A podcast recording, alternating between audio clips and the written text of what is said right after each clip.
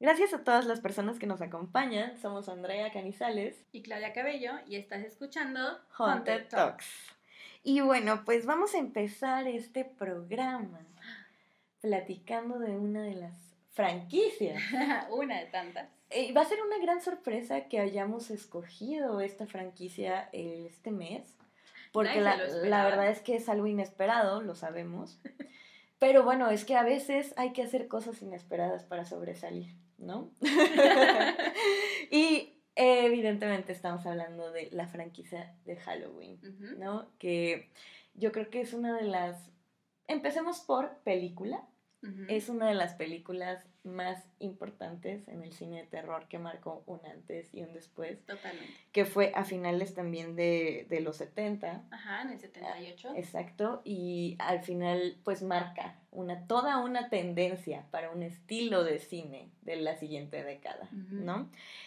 No nada más con eso, o sea, no conforme con haber logrado eso, lanza a una fama casi, casi indiscutible, una leyenda, vuelve una leyenda al director John Carpenter, quien eh, antes de, de haber hecho Halloween, de que se le propusiera hacer Halloween, acababa de estrenar una película llamada Asalto en el Precinto 13, ¿no? En el 76. Ajá.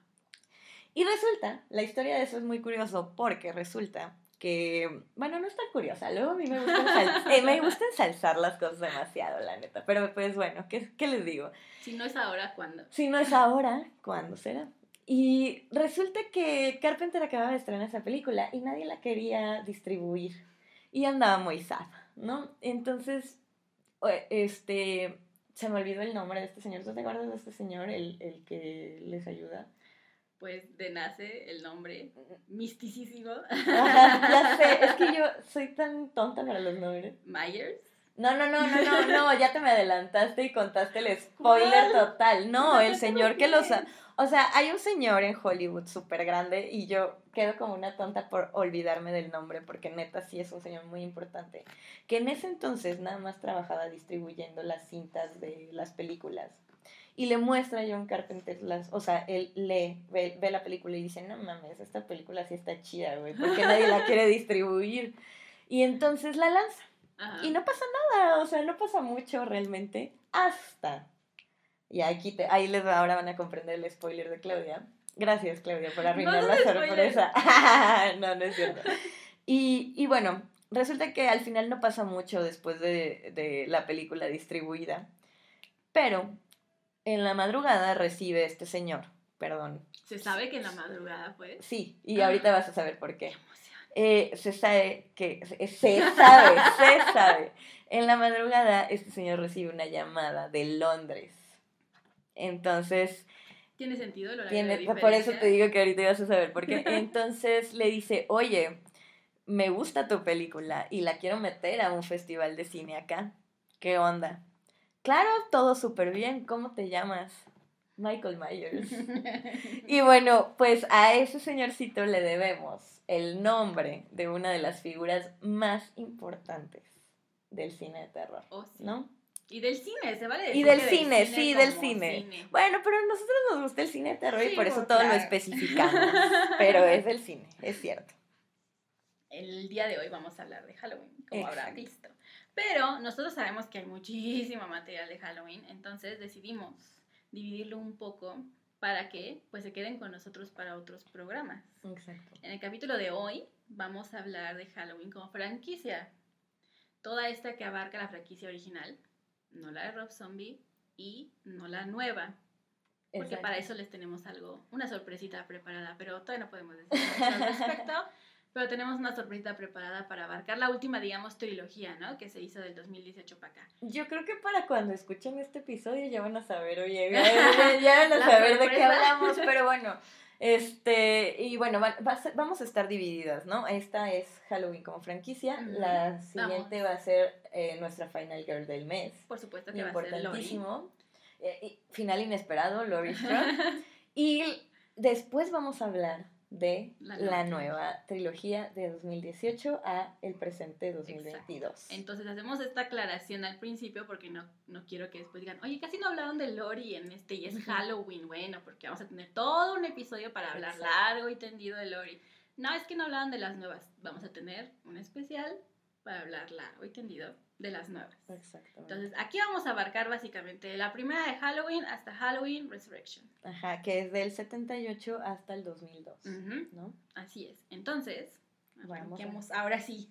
Vamos a hablar, ah, ¿cómo podríamos empezar describiendo la importancia que tiene esta película, que además fue hecha con un mísero presupuesto de 300 mil dólares. El terror, el terror siempre permite eso. O sea, si tú escuchas las mejores películas del terror son estas donde tres cuates se fueron con 10 pesos y varios, y un camión ahí a mitad de la nada y se pusieron a filmar.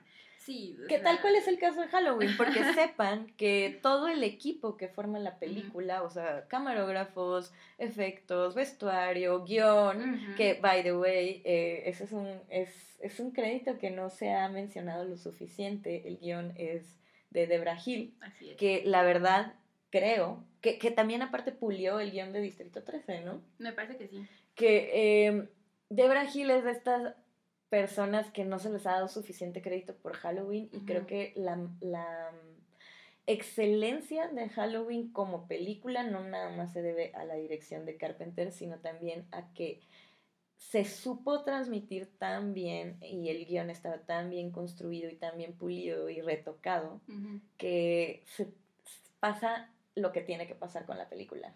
Como, como pensamos mucho en Carpenter como el que hizo la canción, el que hizo la, la melodía pues, y el que la dirigió como si Halloween solo fuera Carpenter, pero en realidad de Brasil tuvo mucho que ver, tuvo que mucho ver de la concepción, lo que resultó y ahora la pensamos más como una productora, eh, pero ella, vaya, eh, estuvo también al tanto de todas las las secuelas y todo lo que iba pasando, para bien y para mal, ¿no? Para bien y para mal. Este, estuvo ahí checando, quejándose, criticando, tomando nota. Entonces, a pesar de que después vendieron los derechos, eh, Carpenter y Hill venden los derechos de producción y es por eso que tenemos tantos intentos y tantos reboots. Y tantos fracasos. y tantos fracasos y tantas cosas raras de las que vamos a hablar aquí.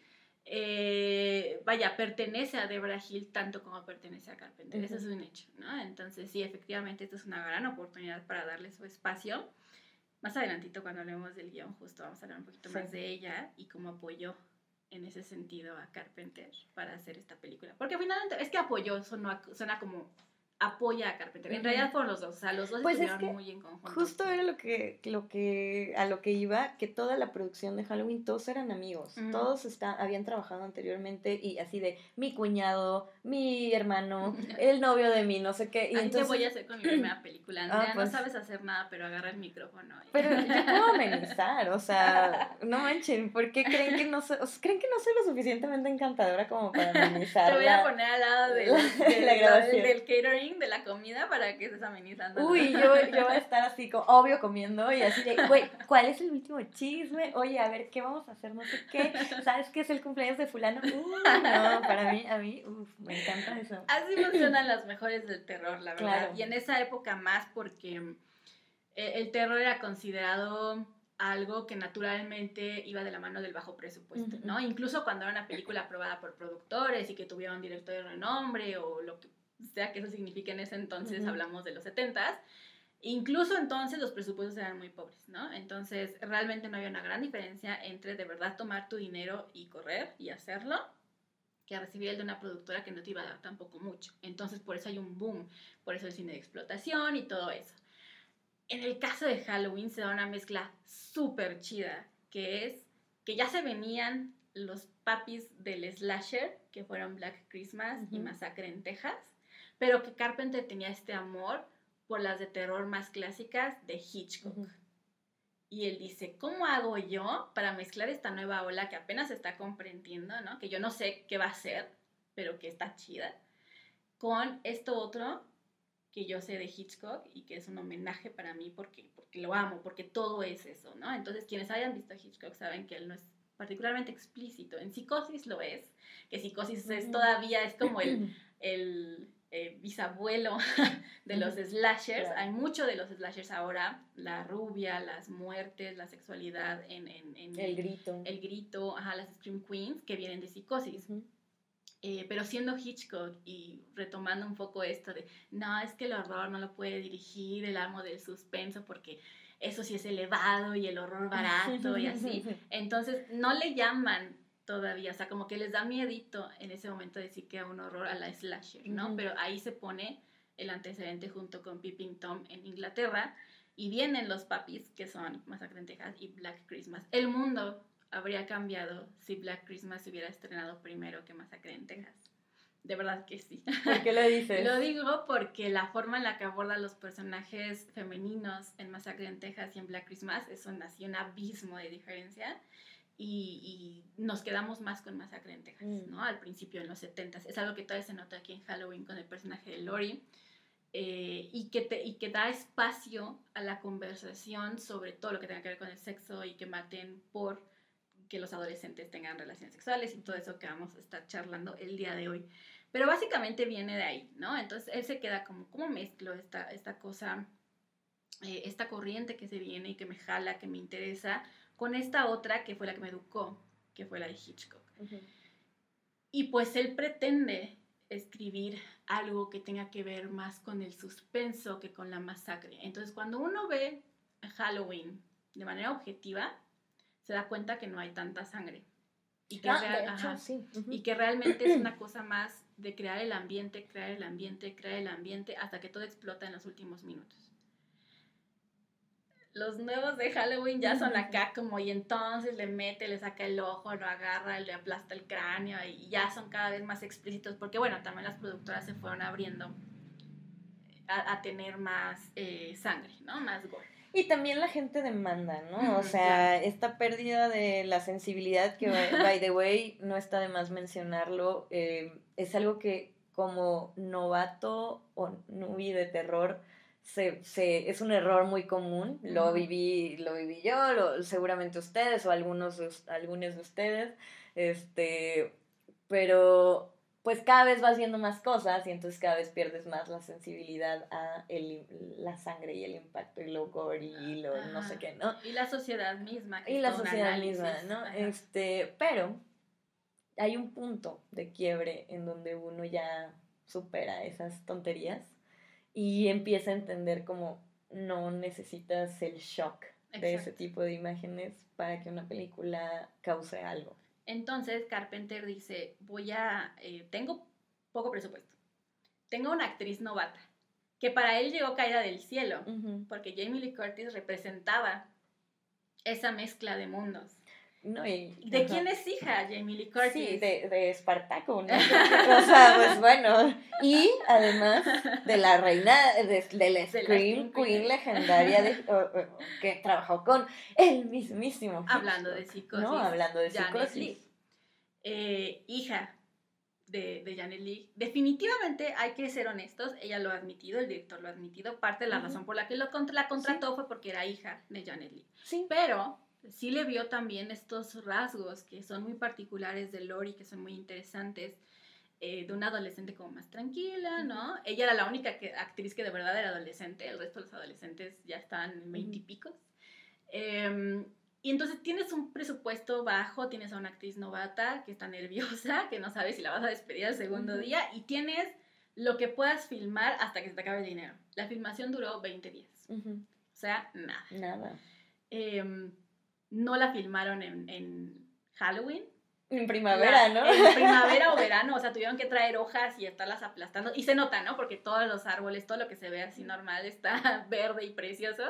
Y de repente ahí que echan este, hojas en el suelo para que parezca, parezca otoño, ¿no?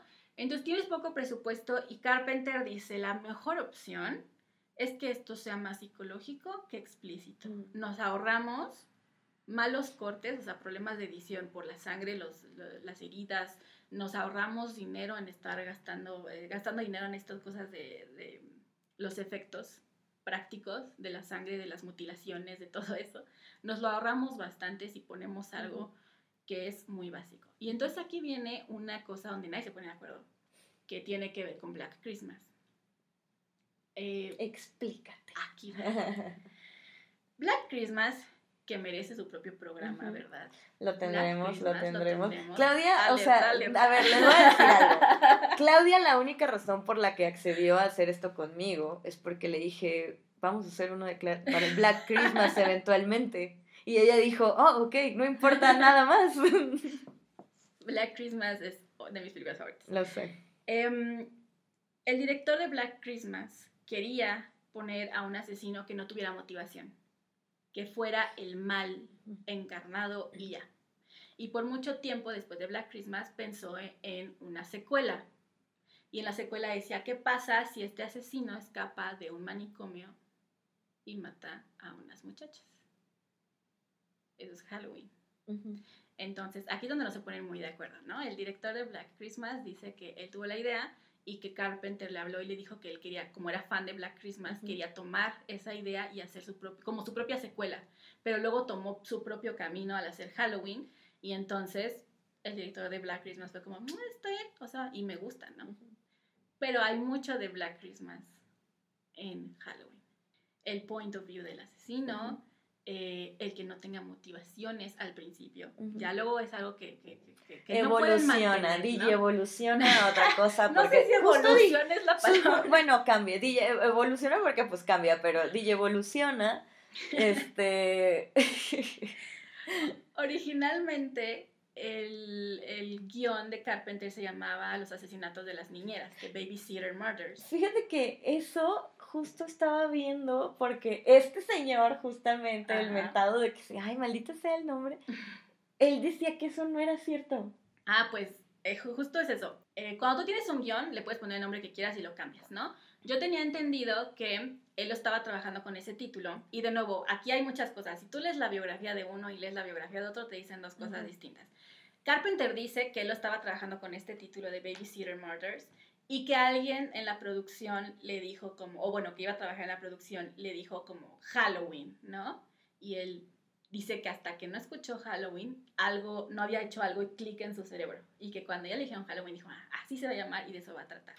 El otro rumor que fue el que como que se como que el que nos heredaron, porque fue con el que yo crecí al menos, Ujú. era que la productora fue la que cambió el nombre para hacerlo dentro de la, pues, como para aprovechar Halloween como festejo, Mm. ¿no? De aquí tenemos algo chido, la gente va a asociar Halloween con esta película Forever. Y sí, por ejemplo, yo eh, pues siempre busco las películas de las que voy a hablar, ¿no? O sea, Ajá. para darle una leidita y refrescar memoria y cosas así. Y pues le puse Halloween Ajá. y entonces me salió solo la La película. película. Y ha habido otras veces en las que estoy buscando, por ejemplo, no sé, ¿no? Películas que ocurran en Halloween y me sale la franquicia de Halloween. Sí, exacto. Sí, o sea, ya es algo, ya no se pueden despegar, ¿no? La una de la otra. Hicieron el nombre Así de, suyo. impo- así de importante, bitch. Entonces, pues ya se quedó con esta cosa súper chida, ¿no? La filmación sigue su curso con los problemas que cualquier filmación de bajo presupuesto y en 20 días pueda pasar, ¿no? La- este, Jamie Lee Curtis se tuvo que comprar su propio vestuario para el personaje, los otros traían vestuario de casa, eh, se estuvieron cambiando algunas cosas del guion. Ahí entra Deborah Hill de una Ujú. manera muy interesante. Eh, para Carpenter era importante, re- repetimos, esta cosa más del suspenso que del estar mostrando. Entonces, para él era padrísimo pensar en un asesino eh, que no tuviera motivaciones y que fuera la, la marca misma del mal. Pero le parecía más importante todavía que existiera esta otra parte que trata de comprenderlo, que es Doctor Loomis. Mm. Y entonces, ¿dónde queda Lori? Lori es una víctima de todo esto, Mm, ¿no? claro. Cuando vemos la franquicia así como por fuera ya global, todas las que se han hecho, el Dr. Loomis resulta ser el que realmente está más aliado con Myers que la propia Lori, ¿no? Sí, es literalmente el canal entre Michael Myers y el mundo, por así Exacto. decirlo. Porque él trata de comprender. Entonces, era muy impactante pensar en un psiquiatra que ha analizado todo tipo de asesinos, cualquier mente criminal, que además a estas alturas, en los 70 ya era una división de la psiquiatría más conocida, más popular, pero todavía no tan eh, reconocida, ¿no? O sea, estábamos, estábamos con eso porque pues Manson y estos asesinos, este crecimiento de asesinos seriales, como que se da a la par. Entonces ya debió de haber sido muy impactante alguien personita de los 78 viendo esa película y escuchando al psiquiatra decir que este Michael es el mal. Porque el puro mal. No hay motivación, no hay razón. Eh, me da mucha risa, eso te lo cuento, porque mi hermana hace unos años, ella nunca ha visto Halloween, ¿no? Y le dije, oye, vela conmigo. Y me dijo, bueno, eh, mi hermana es un personaje del que van a escuchar mucho porque con ella veo casi todo. Y ella es muy particular con el terror, ¿no? Entonces nunca la había visto, me dice, está buena, y le digo, es Halloween, obvio está buena, vamos a verla y vas a dar tu opinión. Y le, le encantó, pero algo que siempre me dio mucha risa es que decía, pobre Lori, o sea, la única razón por la que Michael la persigue es porque fue a dejar una llave a su casa, ¿no? O sea, es la única razón. Y me da mucha risa porque ese es el punto, ¿no? No hay ninguna razón para que Myers se obsesione con, con Lori. Y de hecho, en la primera película, aunque se menciona que Michael mató a su hermana de niños, eh, de grande y en el casting, en los créditos, no aparece el nombre de Michael Myers. Le ponen The Shape. The Shape, exacto. Entonces, eso también es algo que se vuelve muy como icónico para poder reconocer a Myers, ¿no? La mascarita, todo, todo, todo eso es como súper chingón de lo que va formando a Myers. Entonces, debió de haber sido como un impacto interesante tener a un, psiquiatra que además en la versión extendida se ve cómo trata de convencer a la junta directiva de que no deje libre y de que no muevan a, a Myers porque se va a querer escapar, que es justo lo que pasa, ¿no? Eh, entonces, tener esa parte que era como la cosa más eh, científica, digamos, la cosa más realista, con esta otra que se vuelve una locura al final, donde ya es una matanza, ¿no? La matadera. La matadera de los últimos 20 minutos. Porque además hay que recordar que en Psicosis de Hitchcock es amada y odiada por igual la última escena. Después mm. de que ya, ya pasó todo y ya se revela todo, la productora dijo, no, no, no, la gente tiene que entender por qué Norman Bates mató entonces, los últimos cinco minutos de psicosis es un psicólogo explicando, claro, es que la mamá y la disociación y no sé qué, la gente odia ese pedacito. Porque somos tontos. Porque somos bien tontos. Y si no nos los explican, no lo vamos a entender. Pero en el 78 ya teníamos un poco más de razonamiento sobre los asesinos seriales. Nos espantaban, los se veían de manera, lo digo, nos espantaban como si hubiera estado ahí, pero me refiero a como a sociedad este, ya eran como algo más palpable, ¿sabes? Esto de verdad podía pasar en tu casa, esto de verdad podía llegar y no hay ninguna explicación. Entonces ahí la figura de Michael Myers se vuelve chingona, ¿no? Eso marca, marca mucho. Entonces, al menos en la primera, todavía es así. Todavía se siente de esa forma.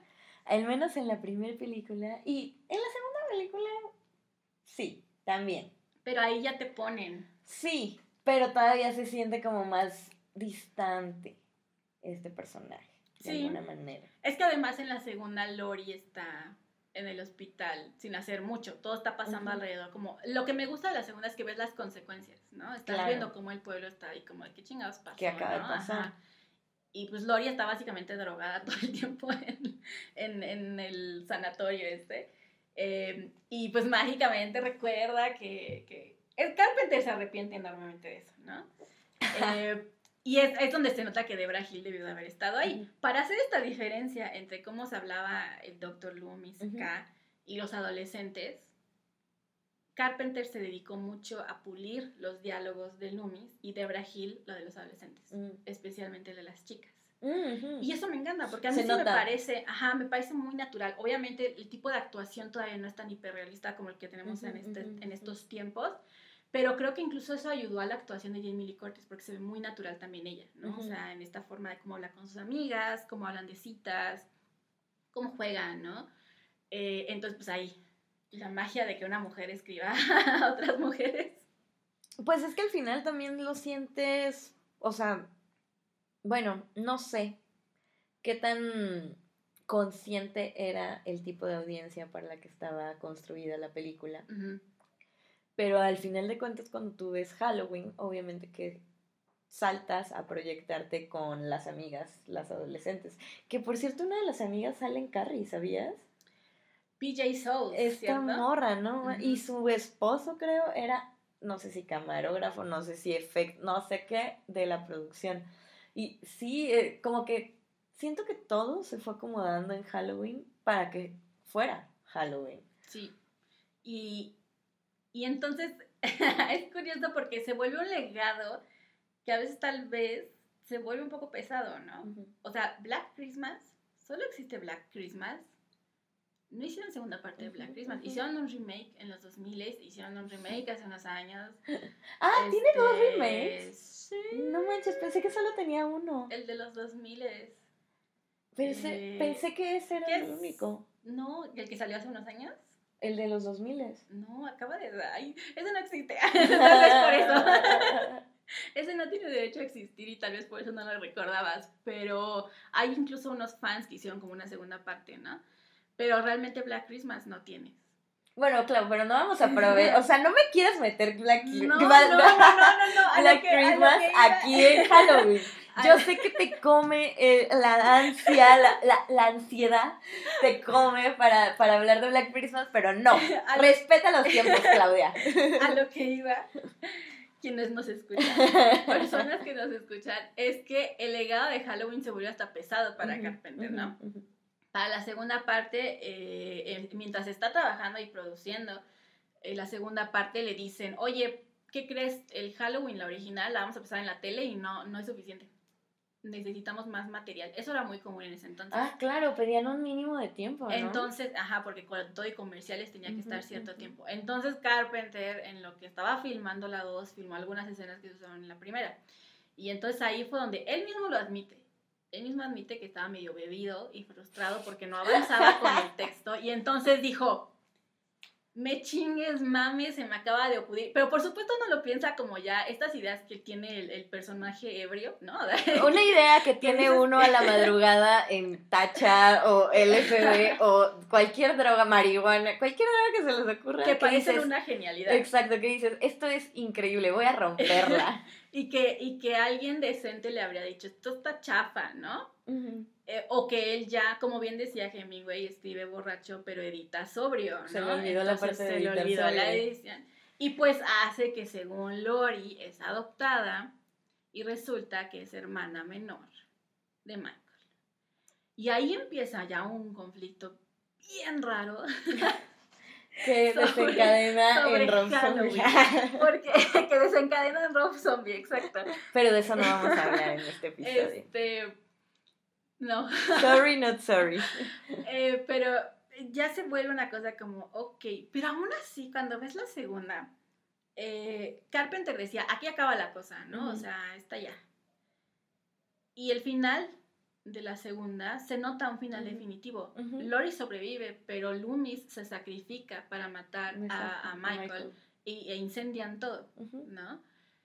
Muy chido todo. Sobrevive incluso, bueno, en la versión extendida, en la versión que, que, filmaron también por esto de la televisión, el chavo que se enamora, que era como enfermero, que se enamora de, mm. de Lori, queda vivo. Eh, es que en la película solo lo vemos resbalarse y se golpea la cabeza, no lo volvemos a ver nunca.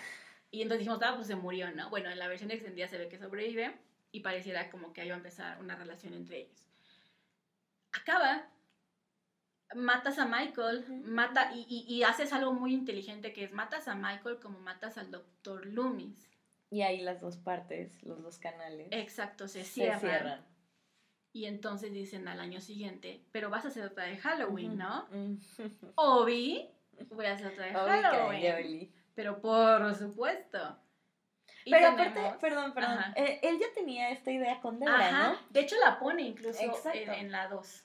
Sí, o sea, esto, esto de... Sí, o sea, todo está interconectado, pero en realidad yo tenía entendido que esto era una antología. La primera parte que es Halloween, que está dividida en dos, y luego sigue Halloween 3, Season of the Witch. En la... En, en una parte de la segunda, una mamá llega al hospital con su hijo que está sangrando a la boca porque según mordió un dulce y traía una navaja, que era un mito, una leyenda urbana, eh, como, tanto como envenenar los dulces de Halloween, ¿no? Que tenían según una navaja y entonces cuando tú los mordías muy a gusto, te cortaban la lengua. Bueno, eso era una cosa que Debra Hill y Carpenter quisieron meter en el guion para mostrar que iban a estar relatando otro tipo de leyendas urbanas en Halloween.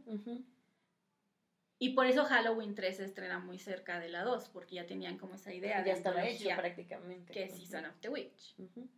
Y por esa misma razón, Season of the Witch es considerada de las peores películas, aunque para mí no lo es. Injustamente es considerada. Injustamente es considerada una de las peores películas. Debo decir que yo no sabía, cuando vi por primera vez Season of the Witch, no sabía que era de, de Halloween, pues de Michael Myers.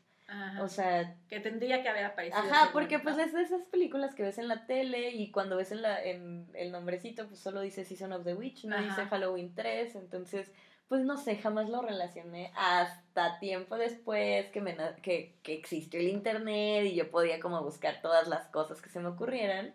Ya fue que dije, oh, Oh my god. Y de hecho hay una escena en donde están viendo en la tele en Halloween 3, están viendo Halloween. Así súper meta, ¿no? además no poder. Que a mí eso me encanta. ¿Cuál pinche eh, universo de Marvel, ¿no? El universo de Carpenter. Este, sí, es una cosa súper meta. Y, y, no tiene nada que ver, no aparece Michael, no aparece, la única referencia es esa, ¿no? Que, que, bueno, que es en Halloween. Y que aparece en la película. Pero Season of the Witch es una locura. O sea, es otra cosa totalmente. El, personaje principal es un hombre, es un señor bastante misógino. Un super señor, súper misógino. Que se mete con una chamaquita. Una morrita. Como dos días después, ¿no? Como un día y medio que se murió su papá. Este, sí, es muy raro, que además le pone el cuerno a su esposa, que le puso el cuerno a su esposa y le pone el cuerno a su novia y parece que seduce a todas con las que se encuentra para obtener cosas a cambio. este señor, ¿cómo se llama este señor? no este, recuerdo. No recuerdo cómo se llama, pero aparte sí, según yo, era como, pues como un actor acá, este, Seguramente todos han de estar gritándonos en su, en su casa así el nombre del actor ah, de Season of the Witch. Porque aparte, les, como les decíamos, es un peso pesado de la actuación, o sea, pero no nos podíamos acordar, John Atkins, que ha salido de Maniac Cop, La Niebla, un montón de cosas así. pero pues bueno, uno que siempre se le olvida todo. Es mucha información, pero sí, pues mira. Y, y aquí en esta de Halloween 3 ya ponen aquí la cosa Halloween todos sabemos que no es un festejo gringo, que es mucho más complicado, que es de los días como de los muertos, de los espíritus, etcétera, etcétera, ¿no? Samhain, Samhain. De hecho, en esa película lo ponen, lo ponen. Porque hacen alusión a eso. Entonces, fue una forma que a mí me parece no del todo bien lograda, pero se me hace interesante que mezclen esta parte mitológica con la tecnología, ¿no? Como antes tenías que reunir a los chamacos y meterles un cuchillo, matarlos acá en la piedra de sacrificio, ¿no? Ahora lo puedes hacer por televisión, o sea, también nos habla, ajá, también nos habla un poco de la crítica, esto de tienes a los niños frente al televisor todo el pinche día, ¿no? Que muy en los ochentas era como una crítica, claro. que se extienda a los noventas y que ahora cambia a ser celulares y tablets. Sí, no, por supuesto. Y aparte, oye, pues también no había pensado como en esta parte de el arma de control masiva, ¿no? Este, ¿qué diría George Orwell al respecto? Creo que estaría extrañamente orgulloso y triste a la vez. a huevo, yo sabía. yo sabía, nomás por tener razón estoy contento. Entonces, em, es curioso porque el final de Halloween 3 pues es abierto, ¿no? el, nuestro protagonista heroico después de pelear acá con los maniquís extraterrestres robóticos a la Westworld, em, le pide a las televisoras que quiten la programación para no matar niños. Y se queda un canal, ¿no? Un canal activo y él está así como quítenlo, quítenlo y se ve todavía que está ahí el activo, quítenlo, quítenlo y cortan esa era un poco la magia que quería Carpenter, ¿no? Como historias de terror. estamos muy acostumbrados a Twilight Zone, a escalofríos, eh, hasta le temes a la oscuridad, donde luego eran finales eh, abiertos. Pues Carpenter buscaba una sensación similar. Estás viendo una película de Halloween, te ambienta en eso, no necesariamente vas a tener un fin tan feliz. En la novelización de esa película sí te dice que jode a los niños, ¿no? Sí te dice que la, resonaron los gritos de niños y las cabezas explotando por semanas, ¿no? O sea, traumó a todo el mundo. O sea, al final de cuentas, digamos que Carpenter quería hacer lo equivalente a lo que ahorita son como estas pequeñas producciones de creepypastas. Sí, como los creepypastas, este, como en esta cosa antológica de poder poner varias historias que pudieran existir de manera independiente y en sí mismas y pues tener varias, ¿no? O sea, esa es la idea de Carpenter. Y era una idea muy ambiciosa para la época, muy interesante, que quién sabe qué hermosos frutos nos habría dado Pero pues, ¿qué pasó? Pues que ya la, la gente no lo quiso aceptar. La gente fue y dijo, esto es Halloween 3, ¿dónde está Myers? Exacto. Y, y muy, yo soy muy, es que también, um, o sea, creo que ahorita como que se presta más a que el artista, director, creador, lo que sea, explique sus motivos para que la gente como que no reaccione de esa manera, ¿no? Ajá, o sus planes, como de esto es lo, lo que vamos a hacer y bla, bla, bla. Sí, y antes pues les valía un pito, era como, yo quiero hacer esto, güey, me vale madres. Era un gran riesgo. Y pues además no teníamos, o sea, mucha gente era como, ah, Halloween, voy a ir a verla. Ni siquiera sabía que iban a hacer una tercera, voy y me siento un viernes en la tarde a, a ver la película, ¿no? No había, a pesar de que sí existían ruedas de prensa y ese tipo de cosas, no, era, no inundaban las noticias como ahora que tú en tu teléfono te llega o que a un amigo te dice, oye, se va a estrenar esto y se trata de aquello, o que te llenan los medios de comerciales para que tú debes saber. O sea, era como, eh, Season of the Witch, ay, uy, ¿no? A ver, ¿qué? ¿Y Myers? ¿Dónde está el gran asesino? ¿Dónde está Lori? Pero ¿dónde está Myers? O sea, él es el que importaba. Era la figura que importaba. Y entonces se decide regresar a Myers. Sí, claro, pues es que al final después de haber visto como esta gente tan molesta, que bueno, nosotros, fíjate que eso creo que lo quiero señalar. Ajá. A veces somos muy críticos con los directores y directoras contemporáneos porque toman decisiones para no molestar a las masas. Ajá. Pero ves mm, decisiones como veamos esta, ¿no? O sea, también creo que grandes directores, grandes talentos también han tomado esas decisiones desde mucho antes por no molestar a su audiencia. Es que además finalmente la audiencia hace la película. Si una película no funciona, pues no van a hacer segunda, tercera parte. Lo hemos visto ahora con Netflix y con Amazon y con todo eso. Ah, eh, vi esta serie estupenda, Paper Girls, pero como nadie la vio en Amazon la primera semana, ya la cancelaron y es como... Eso está basado en, una, en, una, en un cómic que tiene fin. O sea, la, la, serie pudo tener un fin en unas cuantas temporadas. La hicieron con poco presupuesto, hicieron algo chingón, la adaptación es buena, las actuaciones son buenas. Y nadie la vio porque no la promocionaron tampoco tanto. Solo yo que estoy así de fanática la vi. Perdóname, amiga. Yo sé que me la recomendaste, pero no he podido verla. Una amiga también me dijo, ah, yo la quería ver. Y yo es que como no hiciste caso a mi neurosis de que en la primera semana, ya la cancelaron. Y entonces nos perdemos de algo que pudo haber sido bastante chido, ¿no? o sea, los números, los números hablan, ¿no? Sí. Entonces, cuando ustedes quieren ver algo, es cierto, el primer fin de semana es indispensable. Cuando se acaba de estrenar algo en cualquiera de streaming, el, verlo de corrido es indispensable, porque eso es lo que ellos ven. Ni siquiera las críticas, es eso, que es el money, ¿no? Entonces, pues deciden, pues la gente quiere Myers, pues vamos a darle Myers, que era una cosa más de suspenso a la chingada va a ser ahora así en el full slasher ya de los 80, donde ya se había establecido ciertos clichés de cómo funcionaba un slasher, que era excesivamente sangriento, gore, y que mientras más hubiera de eso, más emocionados los chavos, en, o sea, ahí se enfoca ya en el slasher, va, es para adolescentes. Entonces vamos a dar a los adolescentes que quieren ir a abrazar a sus, a sus parejas, lanzar palomitas, gritar, decir, sí, mátalo, ¿no? O sea, no hemos cambiado mucho. Ay, La evolución, o sea, esto terminó siendo una plática hasta la evolución de los adolescentes y sus intereses a través de los no tiempos. No hemos cambiado, no hemos cambiado, nos emociona. ¿Por qué? Porque el terror sirve también para eso, para sacar emociones, ¿no? Entonces, eh, está chido también verlo, por eso. Y, ¿sabes qué? O sea, es chistoso porque sí es cierto que la franquicia de Halloween en general es un slasher. Pero pues también el, o sea, primero empieza como algo no sobrenatural. Exacto. Que es este. Era terror. exacto. Era humano, era horrible, pero sería algo que te podías encontrar. O sea, la maldad pura te la encuentras.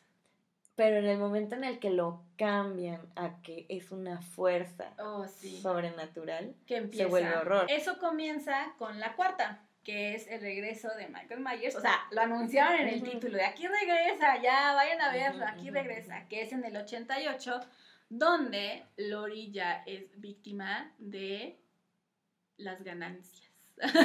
Porque la productora dijo, necesitamos dinero, eh, Lori no va a ser, entonces, ¿qué hacen en la historia? Presentan al personaje de Jamie Lloyd, ¿no? que es la hija de Lori. Para cuando empieza la película, Lori lleva muerta casi un año. Se supone que se estrellaron eh, con su pareja, se estrella el coche, lo que sea, y solo con el enfermero. probablemente con el enfermero que sobrevivió en la segunda, que no me acuerdo cómo se llamaba, Jimmy. Eh, se mueren ellos, pero sobrevive su hija, que es Jamie, y se va a vivir, eh, la adoptan. Y hay algo, hay, algo que sí le voy a reconocer mucho a estas películas donde sale Jamie. Se me hace interesante que pongas una niña como Final mm, Girl. Eso es bien raro. O sea, a pesar de, que en a pesar de que en las dos tenemos a una, a una figura adolescente que sirve como Final Girl más clásico, en este caso Rachel y en la segunda Tina, em, y la, con la segunda me refiero a Revenge of Michael Myers, es, padre que al final lo que quiera Michael es matar a, Jamie, ¿no? Y ahí empieza lo sobrenatural, porque pareciera, es que es bien curioso, un, un, productor, no me acuerdo quién, pero decía que la, la, como la idea detrás de todo esto era que, que Michael es pura maldad. Entonces, en su intento por conectar con su sobrina, pues la quiere matar. o sea, como si su única forma de poder abrazarla, como él no conoce el amor y no puede entenderlo, pues la única forma en la que puede representar eso o intentarlo es por violencia. Como un tiburón, que los tiburones muerden para saber qué cosas son las cosas que les aparecen enfrente. ¿Qué? Sí, o sea, Nunca en mi vida había escuchado eso aterrador. No, pues, pues, pues, pues o claro sea que, es aterrador. o, sea, el tiburón está condenado a matar la cosa cualquiera que le dé curiosidad porque él percibe a través de eso.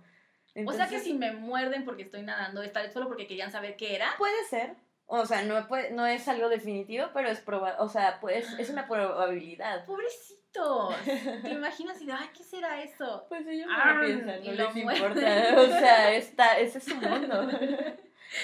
Cosas. Bueno, mira, qué comparación, pero sí, pues como un tiburón. Ahora ya, puedo decir en qué se parece Myers y un tiburón. Mm. Es la forma en la que quiere expresar amor porque no sabe qué es el amor, ¿no? Entonces es padre que pongan a Jamie Lloyd. Y ahora que estoy haciendo el maratón, he de decirte que no recordaba el final de, la 4. De la 4, que es Jamie Lloyd apuñalando a su madrastra. Según yo, ese era el inicio de la que seguía. Pero ah, no. es, el, es el final de la cuarta.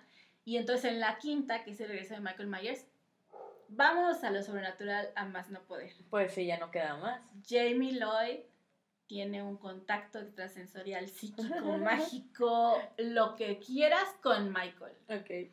Entonces ve a través de sus ojos, siente cuando él se acerca. Em, en estos momentos, Jamie, después de lo que le hizo a su madrastra, que te dicen aquí que sobrevivió, o sea, que la, sí la apuñaló y todo, pero sobrevivió. No se espanten. Loomis, Loomis se vuelve una figura sumamente distinta, ¿no? O sea, en las, primeras esta, era la voz de la razón, que representaba la psiquiatría y el que fuera aterrador tener a alguien que, que no tiene motivaciones para matar Aquí ya se vuelve casi un cazador, ¿no? Un cazador más clásico que, quiere proteger a Jamie porque sabe que va por, que va por ella, eh, que sabe que Michael no se va a detener con nada, que sabe que, siguen minimizando el peligro que es Michael, la, minimizando me refiero a la policía, la gente, el pueblo, todo eso, ¿no? Y, la, pobre de Jamie queda traumatizada, muda en, en esta segunda, y pues las, las empiezan a... Eh, o sea, Loomis empieza como a tratar de explotar a Jamie para que le diga dónde está. y, Utiliza, aprovechando su, su, su, conexión su psíquica. conexión psíquica, ¿no? Voldemort y Harry Potter. Exacto. Jamie es, ¿cómo le decían? O sea, Doctor Loomis es Albus Dumbledore en este caso. es Horocruz, ¿o cómo se llamaban esos? Eh, los Horrocruxes, sí. Así, pues el trajecito de payaso que se pone Jamie Lloyd, haz de cuenta que es uno, ¿no? Entonces, ahí ya es una cosa sobrenatural bien rara. Y entonces el personaje de Loomis tiene que cambiar, porque ya no encaja que sea este psiquiatra clásico, ¿no? Entonces se vuelve este otro, te digo, casi como un cazador.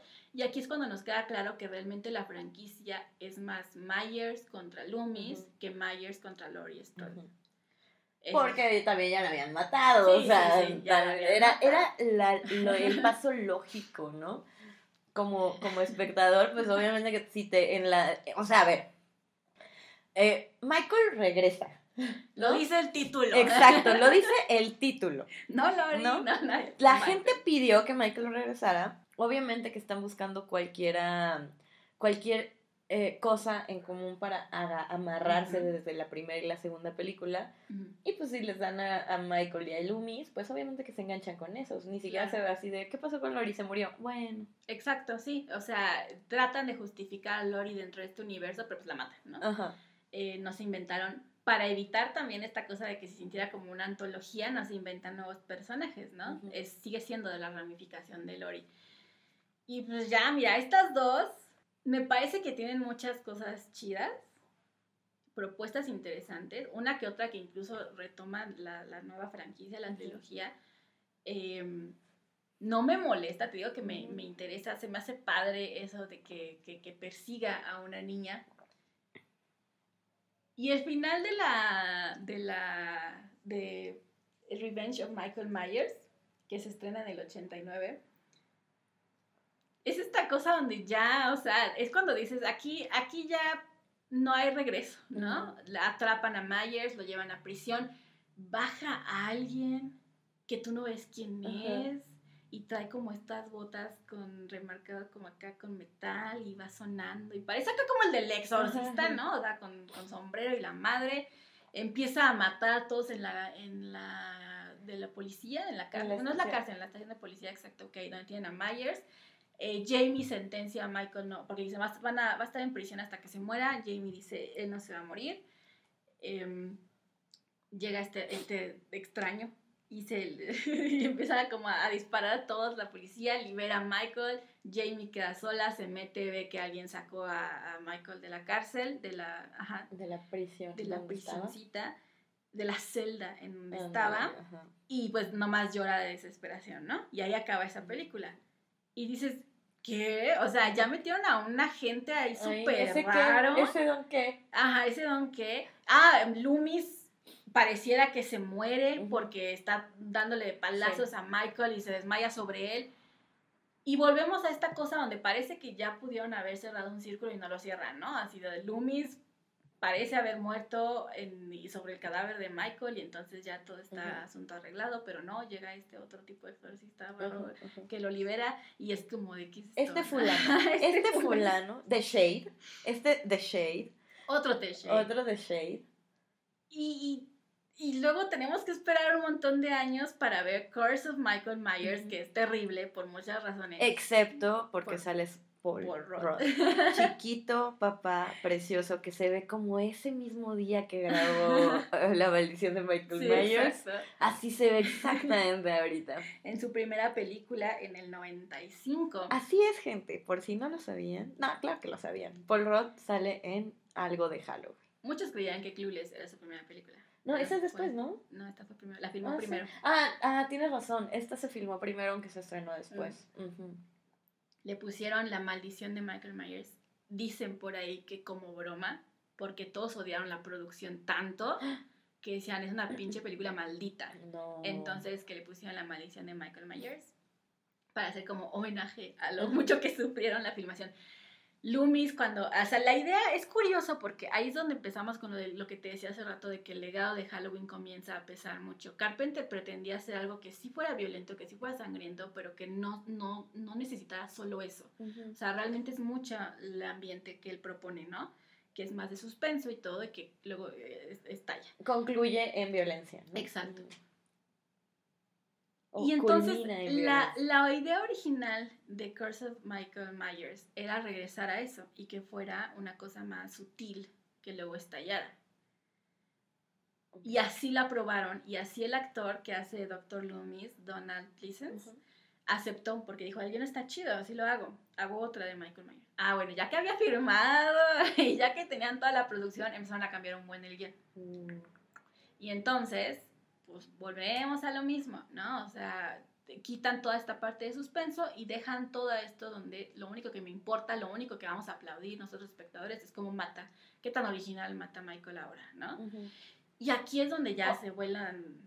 O sea, quisieron evolucionarla como Viernes 13, porque realmente Viernes 13, digo, nadie va a negar la importancia de Viernes 13, ni que nos gusta y la disfrutamos y todo lo que ustedes quieran, pero pues son películas muy básicas, ¿no?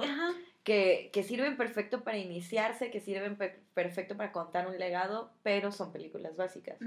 Y yo sentía que justamente una de las evoluciones de Jason Voorhees era que pues qué tanto le puedes ensalzar la historia a ese tipo de, de, personaje, de, ya está todo dicho al final. Entonces se enfocaban en qué tan chingona, tan sangrienta o tan original está la muerte. Como destino final, o como so, se vuelve qué tan padre es la muerte.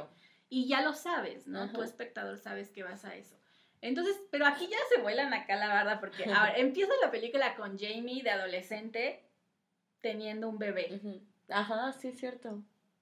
Sí, sí, sí. Y escapa así embarazada, ¿no? A medio a bebé a medio salir, ajá. Este, bueno, no ya con el bebé en brazos, se escapa, Michael la encuentra, la mata, pero ella alcanza a ocultar al, bebé. O sea, ya estamos hablando del nieto de Lori. De Lori. Porque además es hombre, según recuerdo. Sí. Paul Rudd lo encuentra. Paul Rudd, ¿quién hace en esta película? ¿Cómo que quién hace? ¿Quién es el personaje de Paul Rudd? Pues es el vecino. Pero ¿quién es el vecino? Ay, este, este... Mm, es Tommy. Este, ajá, este niñito, este niñito. El niño, el niño que Lori salva en la primera, que está haciendo de niñera de Tommy. Se supone que es Paul Rudd de grande, totalmente traumatizado por lo que pasó. Sabe él también que Michael debe estar vivo y que va a Y por eso es que encuentra a este niño porque está todo el tiempo al pendiente de las, la radio, de la estación de los policías, de Exacto, especialmente de un programa de radio. Volvemos a cómo las cosas en la época, ¿no? Si en la otra de la tele, aquí eran casi estos, eh, pues es que eran podcasts, pero eran más, no eran podcasts, eran programas de radio donde eran celebridades acá más juveniles y todo, eh, que, que, estaban muy populares en los noventas, ¿no? Y ahí lo, ahí lo retoman un poco. Y entonces él sigue a este que es de, de, de un experto según en cosas de terror, true crime y todo eso. Y él les avisa como, Michael está vivo y no sé qué, yo lo vi, yo lo vi a los ojos, y vi la pura maldad y todo, como, sí, güey, lo que sea, ¿no? Entonces, realmente Tommy se vuelve esta figura de, que, que, que, nos da la leyenda, porque Jamie ya está muerto, muerta, porque Lori ya está muerta, entonces Tommy es el gran sobreviviente que conoce, ¿no? El que sigue todavía arrastrando desde la 1. Vuelve a aparecer Loomis, no estaba muerto, me dio un paro cardíaco, pero sobreviví ya me quemé, pero no me morí. Ya tuve un paro cardíaco, pero no me morí. Ahora ya me retiré y estoy escribiendo un libro sobre Halloween, ¿no? Sobre Michael. Eh, porque mató a su hermana, porque intentó matar a su otra hermana, bla, bla, bla.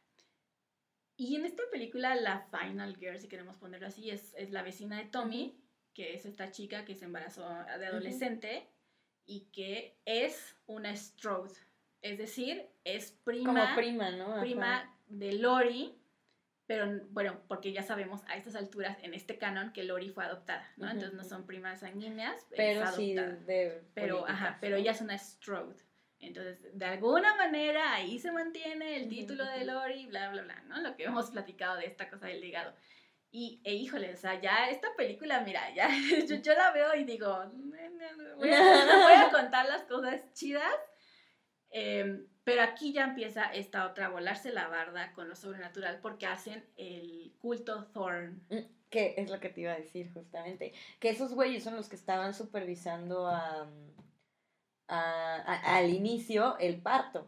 Ajá. Mm. Y que son o es la figura que apareció al final de la otra. Yo no sé, eso sí no lo sé, nunca lo he averiguado, o sea, he encontrado como muchas cosas. Si el plan original siempre fue ese. Mm o se lo sacaron de la manga y se volvió una cosa bien rara para esta, porque pues sí, al final de, de la pasada, les digo, hay, está este personaje negro que libera a Michael y se lo lleva y dice por qué lo liberó, ¿no? Y nunca sabes porque ya no siguieron con esa línea, volvieron, volvieron a hacer como una especie de soft reboot para hacer a estas nuevas, eh, matan a Jamie, así como mataron a Lori, y, y, tratan de poner a estos nuevos personajes, en este caso Tommy, ¿no? Entonces, Loomis aquí ya se siente súper vacío, o sea, ya sabe que va a venir Michael, pero ya no, realmente es una cosa muy rara el ponerlo. Parece esto de esta necesidad como de, pues es que es pues ni modo que no salga. Si ponemos, si ponemos a Myers, tenemos que poner a Loomis, ¿no? Eh, de hecho, en esta película creo que es la única donde ni Loomis ni Myers conviven. O sea, nunca se encuentran. Nunca se encuentran porque este Loomis siempre está hablando con otro psiquiatra que resulta ser el malo, que resulta ser el Thorn, que sabe, y aquí es donde se puede alabar de lo sobrenatural, que Myers es un niño que sigue una tradición a la que le pusieron el mal.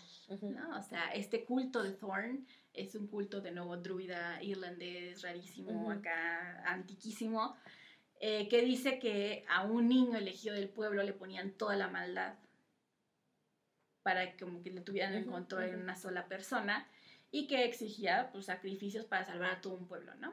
Ni modo, así era la cosa. Y pues es muy total, muy definitivo. Pero además, en la versión extendida, o sea, explíquenme ustedes, por favor.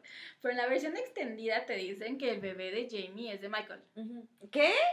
O sea, Michael. ¿Cuándo? ¿En qué momento?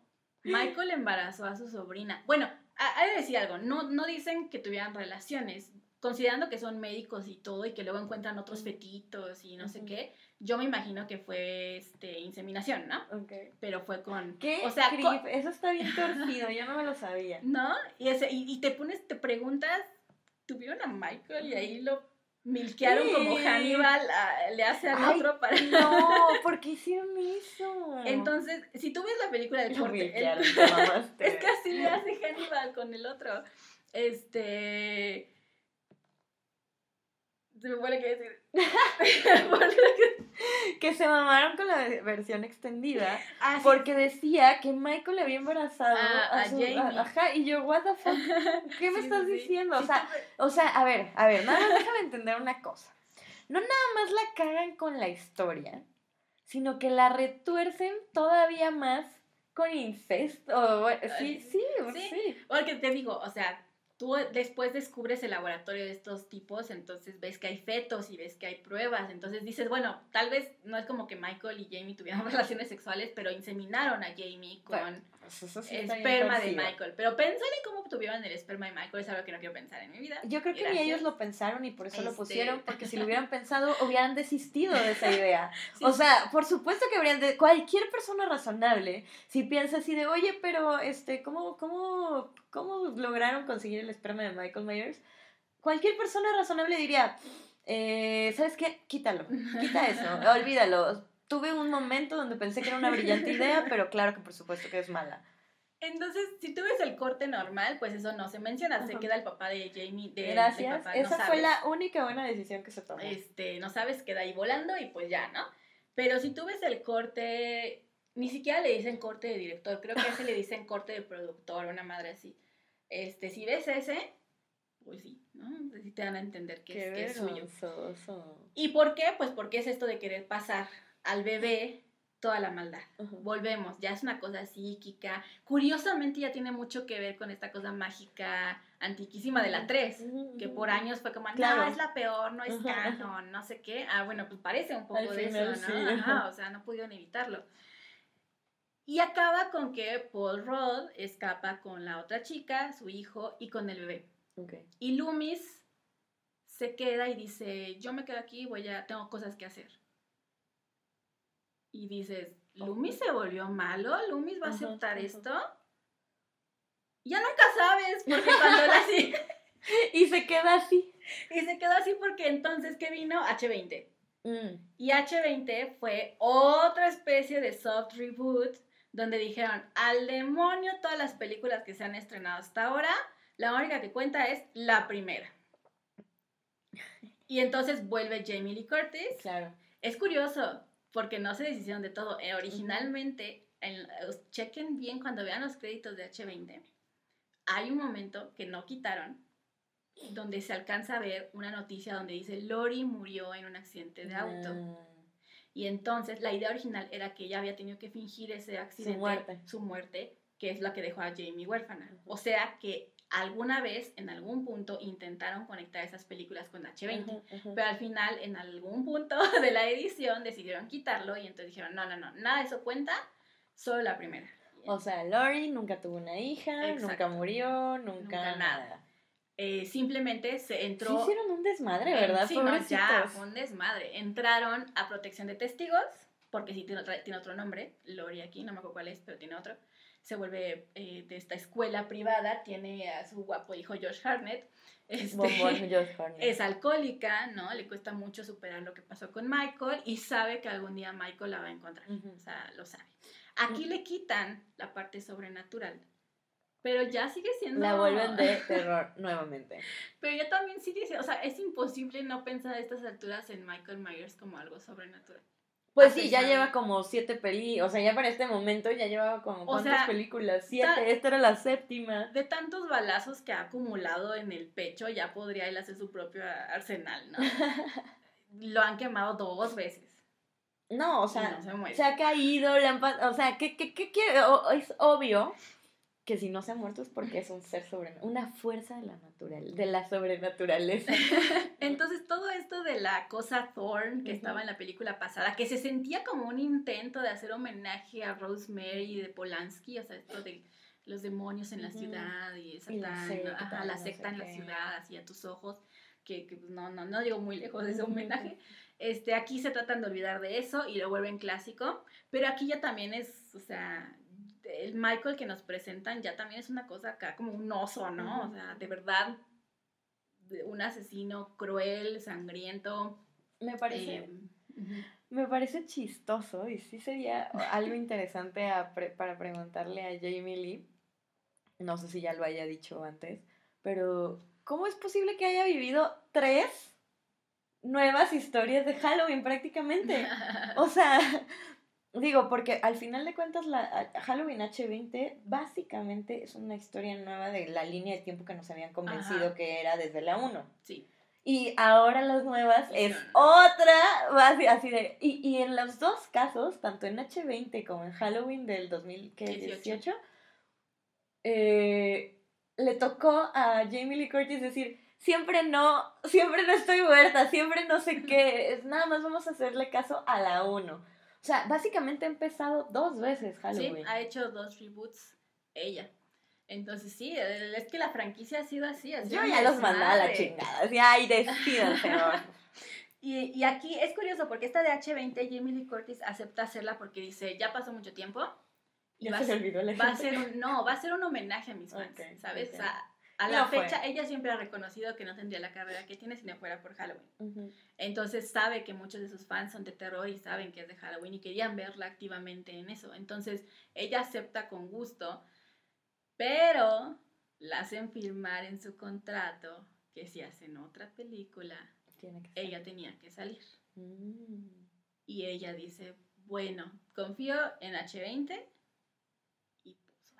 no, Jamie, no. H20 no es tan mala. a mí H20, Yo recuerdo haberla visto de niña y, y, me, sí me daba miedito algunas escenas. O sea, genuinamente me, me, entretuvo. Es bastante simple. Están todos encerrados en la escuela. Ahí está el asesino. No hay mayor cosa.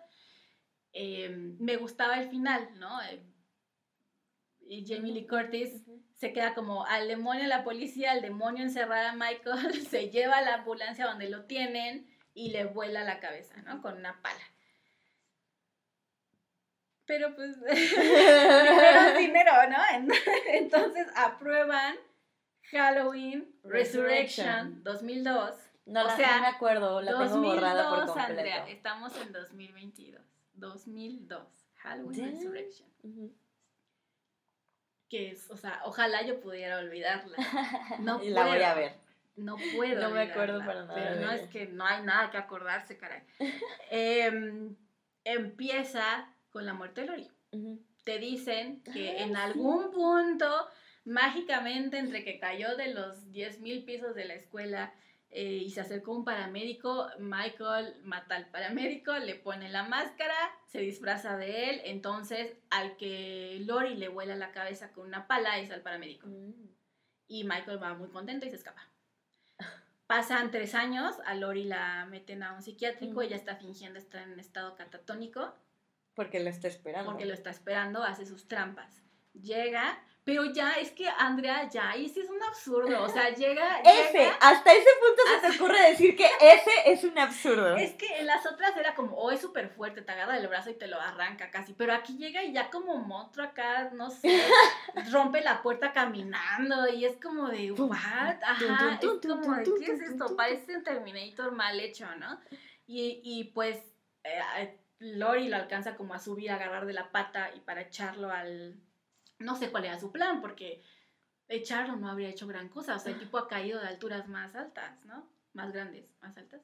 Este, y no se muere. Entonces no importa eso. Pero lo agarra del pie y el pinche Michael, sabiendo el trauma que ella tiene por haber matado a la persona equivocada, empieza a agarrarse la máscara como si fuera otra persona. Ay, Y entonces ella se queda como, oh, no quiero matar al equivocado. Y al acercarse a quitarle la máscara, Michael la agarra le la puñala por la espalda. Bien simbólico, ¿verdad? Trabajaron un chingo en hacer el simbolismo de esa película. Y, y, Lori le dice, nos veremos en el infierno. Y se Perra. cae. Sí, casi, Y se cae y Lori se muere otra vez. Dios santo, ¿cuántas veces han matado a Lori? Y el resto de la película volvemos a esta cosa de tratar de adaptarse a otros tiempos. Ya vimos la televisión, ya vimos la radio y aquí son tipo Big Brother. ¿Qué? No te acuerdas. No me acuerdo. Hacen un programa de terror. Tyra Banks sale. Oh my gosh, lo tengo que ver. Hacen un programa de terror tipo Big Brother donde reúnen a gente a, las que, a la que le gusta el true crime para que pasen una noche en la casa de Michael. Y todo se filma. Ah, ya, no manches, ya me super acordé qué pedo con esa película. ¿Por qué me la desbloqueaste? O sea, Michael pasó muchos años dormido. Esa era su casa. Se meten a su casa. Yo también los mataba. Él nomás estaba comiendo ratas en su sótano. Le hubieran dejado en paz, ¿no? No, pues llegan esto. No tiene ninguna cosa válida esa película, de verdad. No tiene redención alguna. La, no, las, las actrices, los personajes no tienen ningún tipo de desarrollo. Este, no es que lo hagan mal como actores, pues hacen lo que tienen pues que hacer. Pues es que son los que están de moda, este, ¿no? Aparte. Pero realmente no hay ningún tipo de desarrollo. Eh, hacen esta cosa como del creador del, del programa como burlón, como esta cosa de cliché del afroamericano de en ese momento, como me chocaba, ¿no? Donde los ponen acá como, como una burla. Sí, sí, no me gusta. Eh, a las sí, que hablan con mucho slang Exacto. Y que tienen estos Sí, bitch, y así, y es como súper... Porque todos son así, o sea, claro, yo nunca he conocido a una sola persona. y, la chava principal no tiene ningún mérito, o sea, de verdad no la desarrollan en lo absoluto. Obviamente es para ver este, senos por aquí, senos por allá nada más, pero bueno, eso tampoco es novedad en el slasher. Em, y de verdad es una mamada, o sea, de verdad es una jalada así, de esas que sí digo... ¿No? y al final, ¿qué pasa? O sea, ya no, es que sí me, ya me acordé así como de varias escenas, como de la escalerita y que ponen la cámara ahí, y entonces luego llega Mike, o sea, ese tipo de cosas. Sí. al final, ¿quién gana el rally? pues todos se joden, ¿no? La chava eh, tenía amigos por correspondencia con otro tipo que está viendo el programa en vivo y entonces él le va avisando, Michael está en su cuarto, Michael está aquí para que ya sepa por dónde escaparse, ¿no? Porque no lo puede ver. Entonces al final la chica principal, whatever that is, no me acuerdo ni cómo se llama, creo que Sara, no me acuerdo, este, y el productor eh, se salvan. Vuelven a quemar vivo a Michael, según, ahora electrocutado y toda la ah, cosa, ¿no? O sea se caen unas cosas así de los cables, se está electrocutando ahí, no se puede mover, incendian todo el desmadre, incendian toda la casa, eh, recuperan el cadáver, ellos quedan vivos, ah, eh, da un discurso contra la obsesión de la violencia en la televisión y en los programas de televisión, este vato, y dices, llegaste hora y media después, o sea, tu, película fue eso, y, la cosa metacrítica no funciona para nada, ¿no? Oh, no hay nada más triste que un meta mal sí, está terrible. Y ven el cadáver de Michael y dicen, ah, está bien pinche feo, ya se va. Y entonces llega a la morgue y es como, ¿qué me traes ahí? Ah, te traigo a Michael. Ah, Michael, sí, Michael, seguro Michael, sí, Michael. Le abre y está vivo. Fin. y ahí acaba eso. Oigan, a ver, miren, nada más voy a decir una cosa. Yo creo que no tienen derecho a criticar Halloween H20 después de escuchar esto, esta reseña de, de, de es, una buena, es una buena película. La neta. Resurrection es una mamada. O sea, me, hasta me tomé demasiado tiempo en mm. Resurrection para lo que es. Obviamente fue una mamada este, Carpenter la criticó terriblemente, y dijo, pues ¿qué chingados fue eso? O sea, ¿qué están haciendo con mi legado? Eh, fue, de hecho, esa película es parte de las razones por las que Carpenter se quiso involucrar en la nueva trilogía, porque dijo, ok, vamos a arreglar este desmadre, ¿no? Pues mira, creo que al final una de las grandes lecciones que nos deja es, por ejemplo, si tienes hay un punto en que el dinero no lo vale. No, o sea, si tienes un legado y ya se está haciendo un mierdero, siempre puedes comenzar de nuevo. Vean a Carpenter. O sea, ¿cuántas veces ha comenzado su legado? Y nada más construyéndolo a base de otras paredes que ha construido, ¿no? Entonces, no se sientan mal. Ya llegará el momento en donde se puedan reconstruir y nadie se va a acordar de lo otro. Yo no me acordaba de Resurrection. No, es terrible, es terrible. Y pues ya, o sea, ahí acabó a esa la buena noticia es que le fue tan mal. Deja toda la crítica, para ellos es el dinero, le fue tan mal en dinero, ya nadie le interesaba. Que le pararon. Que le pararon. Y le pararon. Bien. Años. Sí, fue mucho tiempo. Porque hasta el 2018 tuvimos la nueva de Y, y que tenía sentido porque pues al final más o menos, bueno, un poco antes, pero pues nos, en 2000, desde 2010 nos acercábamos a esta época de del despertar de las nostalgias. Mi nostalgia, mi nostalgia, mi infancia, por favor, no toquen mi, no mi infancia. Entonces, pues me parece lógico, ¿no? Que le hayan parado de ahí muere hasta, hasta ahora. ahorita, sí, claro. Que afortunadamente creo que no lo han hecho mal. Afortunadamente. Y que la propia este, Jamie Lee Curtis eh, busca otra vez, como pasó con H20, decir, va, un homenaje a los fans, un homenaje a los que quieren a Lori, a Halloween en general, ¿no? Pero bien hecho. Y creo que está mucho mejor hecho que lo que nos habían entregado antes. Pero fíjate qué interesante cómo se nos olvidan muchas cosas. Yo neta tenía súper borrada la película de Resurrection. No, pues ya me la despertaste, ahora la tengo que ver. porque si no va a estar llegando por fragmentos a mi mente. Los flashes. Y le tengo que bajar el trauma y le tengo que poner fin a eso. Terrible. Oye, pues me parece que es una franquicia que de verdad, e, incluso las malas películas han dado de qué hablar. Pues mira, llevamos más de... Llevamos un, un muy buen rato eh, hablando de todas las películas de Halloween. Como les decíamos al inicio, vamos a hablar de Lori para la Final Girl, del mes.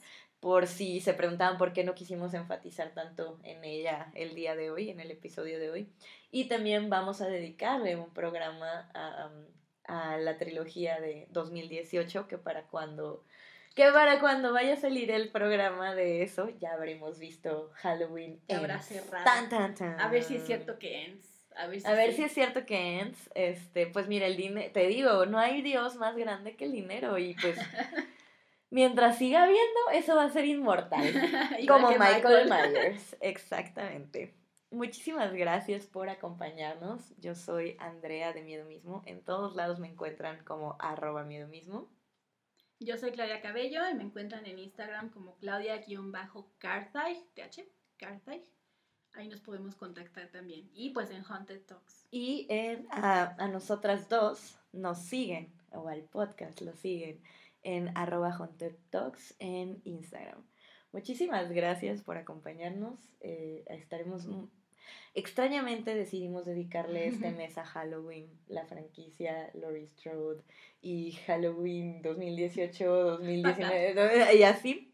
Eh, no sé, quizá, quizá otro mes es que escogemos alguna otra cosa menos predecible, pero pues lo teníamos que hacer, ¿no? Muchísimas gracias y recuerden que hay nuevo episodio cada jueves. Bye.